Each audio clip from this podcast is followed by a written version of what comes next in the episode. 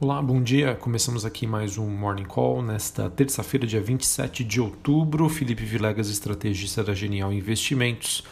Bom, nesta manhã os ativos de risco ainda mostram uh, sinais de fragilidade depois de uma segunda-feira bastante tensa e em que nós tivemos aí uma aversão ao risco generalizada frente aos principais ativos de riscos globais. Aqui no Brasil a gente teve até um dia relativamente positivo, uma queda bem leve é, que foi, digamos assim, impulsionada por uma expectativa mais positiva em relação ao setor bancário. Os bancos que começaram a divulgação dos seus balanços nesta semana, mas já já eu comento mais sobre isso. Bom, é, nessa manhã então nós temos o S&P Futuro operando com um leve viés de alta, bolsas europeias caindo, investidores que pesam aí entre balanços positivos e negativos e também sobre as preocupações do, dos efeitos do coronavírus da economia global. Assim a gente consegue resumir, é, num cenário mais de curto prazo, quais são os três vetores de maior impacto, que seria a piora da pandemia na Europa e nos Estados Unidos, as eleições americanas ainda totalmente indefinidas e um, um resultado muito ruim da SAP, né? SAP, ela que é uma das maiores empresas da Alemanha e as ações caíram ontem perto de 20%. Tá? Ou seja, tivemos uma queda muito expressiva a, a SAP, né, ela cortou também os seus guidance, é uma empresa, digamos, de, de tecnologia, de software para empresas, enfim, é, isso, sem sombra de dúvida, acabou assustando bastante os investidores, tanto que o VIX, que é aquele índice do medo, ele começa aí a apresentar uma movimentação bem mais forte é, do lado positivo, né, ou seja, de alta, com um mercado aí mais receoso em relação ao noticiário. E o que teremos para frente. Bom, é, falando especificamente sobre o desempenho hoje é, dos ativos, a gente tem ainda uma queda, é, destaque de baixa né, para o setor de energia e montadoras europeias, que acabam contrabalanceando o ganho dos bancos. É, isso porque o HSBC informou que as perdas de crédito estariam no limite inferior do intervalo de expectativas e o lucro do Santander superou as, as estimativas e pode ter assim melhorado as condições ah, para o banco retomar o pagamento de dividendos. Vejam, pessoal, que o, o setor de bancos ah, lá na Europa eh, e também já nos Estados Unidos já come, começou a apresentar sinais de recuperação. O que, por que, que isso é positivo? É, de certa maneira, uh, os investidores globais, né, olhando o melhor desempenho do setor bancário na Europa e Estados Unidos, podem começar a melhorar o seu otimismo em relação aos bancos brasileiros. É, então eu acho que isso, sem sombra de dúvida, pode fazer com que a nossa bolsa ela ganhe um destaque. Não necessariamente que a gente tenha um desempenho positivo, mas que a gente tenha uma performance melhor do que a média global, sabendo que o, os bancos aqui no Brasil têm um peso grande no Ibovespa e a gente está muito para trás ainda em relação ao mundo por conta do desempenho do setor bancário. Bom, voltando agora para a parte internacional, em Washington, a presidente da Câmara Nancy Pelosi e o secretário do Tesouro americano tentarão hoje novamente reconciliar todas as diferenças sobre a questão do pacote de estímulos nos Estados Unidos. Bom, trouxe essa notícia aqui para vocês, mas é, ainda sou bastante cético em relação à aprovação do mesmo. Sobre as commodities, a gente tem o petróleo subindo, ele que se aproxima aí para novamente da região dos 39 dólares o barril, ele que despencou cerca de 5% nos dois últimos dias. E a gente tem ainda os metais subindo em Londres e o minério de ferro se recuperando na China. Por enquanto, acredito que seja um movimento de realização de lucros, ajustes, depois de, de, de quedas aí recentes. Uh, sobre o noticiário do coronavírus, a gente tem as infecções é, pela Covid-19 é, ainda aumentando em meio a regras mais rígidas na Europa, na Europa, perdão, ela que está se somando aí a um clima já cauteloso às eleições americanas e o tempo se esgotando aí para terminar um pacote de ajuda uh, no caso aí nos Estados Unidos. A gente também já teve o governo francês é, sendo informado de que a situação do vírus está se avançando para um patamar do início de março e a segunda onda provavelmente aí sendo pior do que a primeira, de acordo com o noticiário. Uh, que mais? Sobre a agenda do dia hoje, a gente tem nos Estados Unidos a divulgação às 9h30 de pedidos de bens duráveis e de dados de confiança do consumidor. Aqui no Brasil, pegar aqui os dados, nós temos ah, às 8 horas da manhã custos com, com, de construção, dado da FGV, e às 2 e meia da tarde total da dívida federal.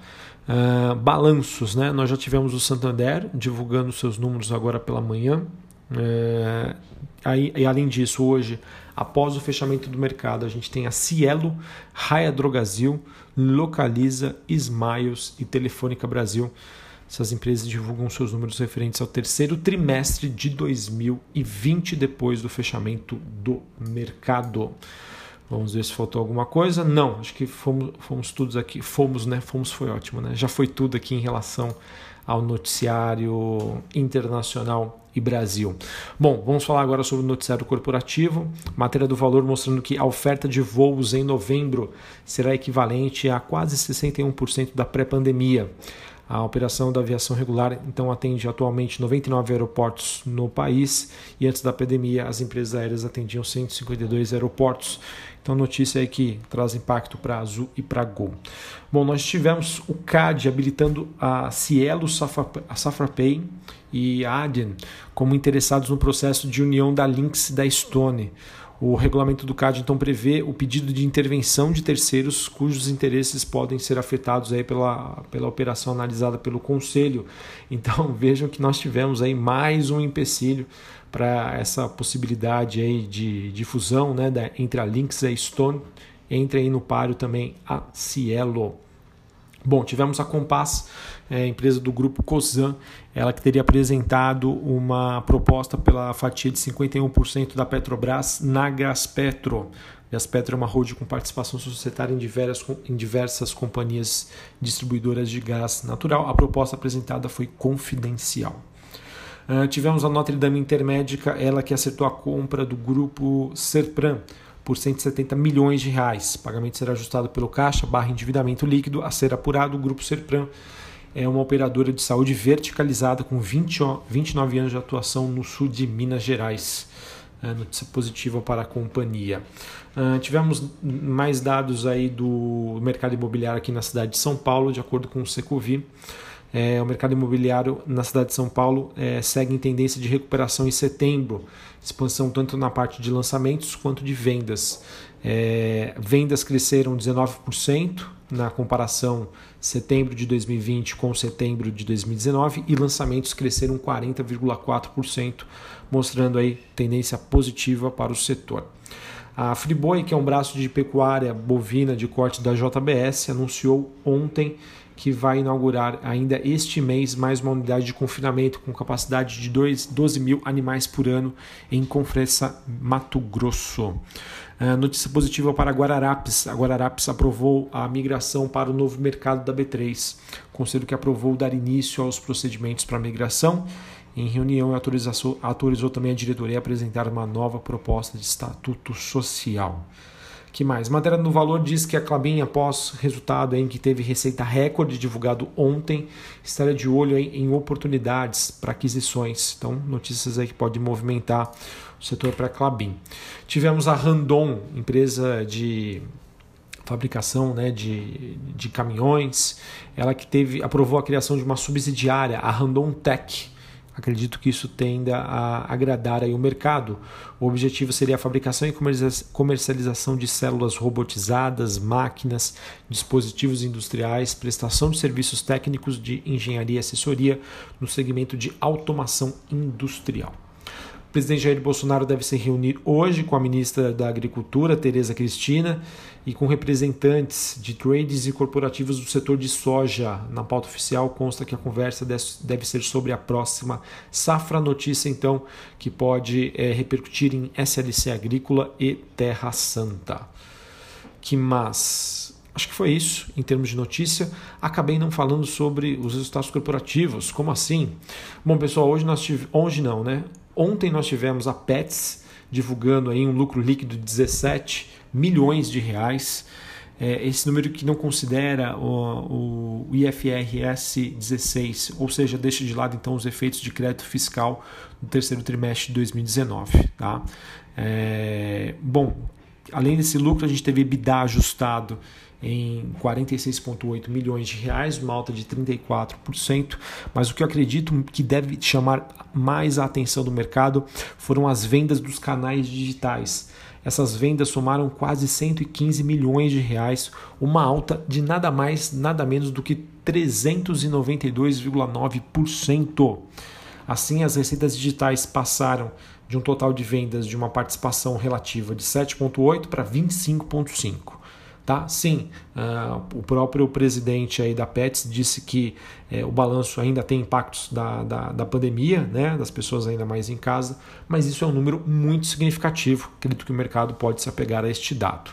E também nós tivemos a Unidas, o segmento de locação de automóveis, ela que fechou o terceiro TRI de 2020 com, um, com 2,4 bilhões em caixa, um crescimento de 31% em comparação com o encerramento do trimestre anterior.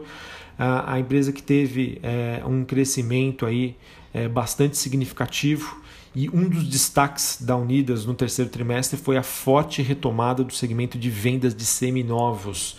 Nos três meses, a empresa registrou uma receita somente nesse segmento de 1,17 bilhões de reais, um crescimento de 65% na comparação com o terceiro TRI de 2019. É, então, no, um resultado aí muito forte para Unidas, é, tanto para Pet quanto para Pets quanto para Unidas, resultados aí muito fortes. Acredito que vão ter aí uma repercussão positiva, ok? Uh, deixa eu pegar aqui o resultado de Santander. Uh, não sei se a gente teve aqui Santander Brasil. Uh, Santander. Ah, aqui está falando na verdade. Me desculpe, eu estava pegando aqui no broadcast, mas ainda é em relação ao Santander lá fora. Santander Europa. Acho que ainda não temos os dados oficiais. Deixa eu ver aqui. Ou temos. Não, temos sim. Achei aqui, me perdoem a demora. Santander Brasil registrando um lucro líquido gerencial de 3,9 bilhões de reais no terceiro TRI, uma alta de 82,7% em relação ao trimestre anterior. Uh, a carteira de crédito teve uma expansão de 4, quase é, 3,8%. E o ROI é, subiu para 21,2%. Olha que bacana, hein? Muito bom o resultado muito bom resultado de Santander. Tá? Um mercado que, de acordo com as, a média das expectativas, esperava aí que o Santander pudesse divulgar o resultado mais forte entre os bancos, impulsionado pelas suas carteiras de crédito. Tá? Então tá aí mais um bom resultado aí para Santander. Acredito que isso possa animar os investidores. A gente tem uma recuperação do setor bancário, beleza? Bom, é, aqueles vetores principais macroeconômicos continuam. Pandemia, né? coronavírus, é, eleições dos Estados Unidos, aprovação do Corona Voucher. Então acredito que enquanto a gente não tem uma definição muito, muito clara em relação a isso, o mercado se apegue à, à divulgação dos dados de balanços, tá bom? Por enquanto, resultados aí muito positivos. E lembrando, tá? Só é, repetindo aqui mais uma vez: Cielo, Hydrogazil, Localiza, Smiles e Telefônica. Brasil, a Vivo, hoje após o fechamento do mercado. Um abraço, até a próxima, valeu!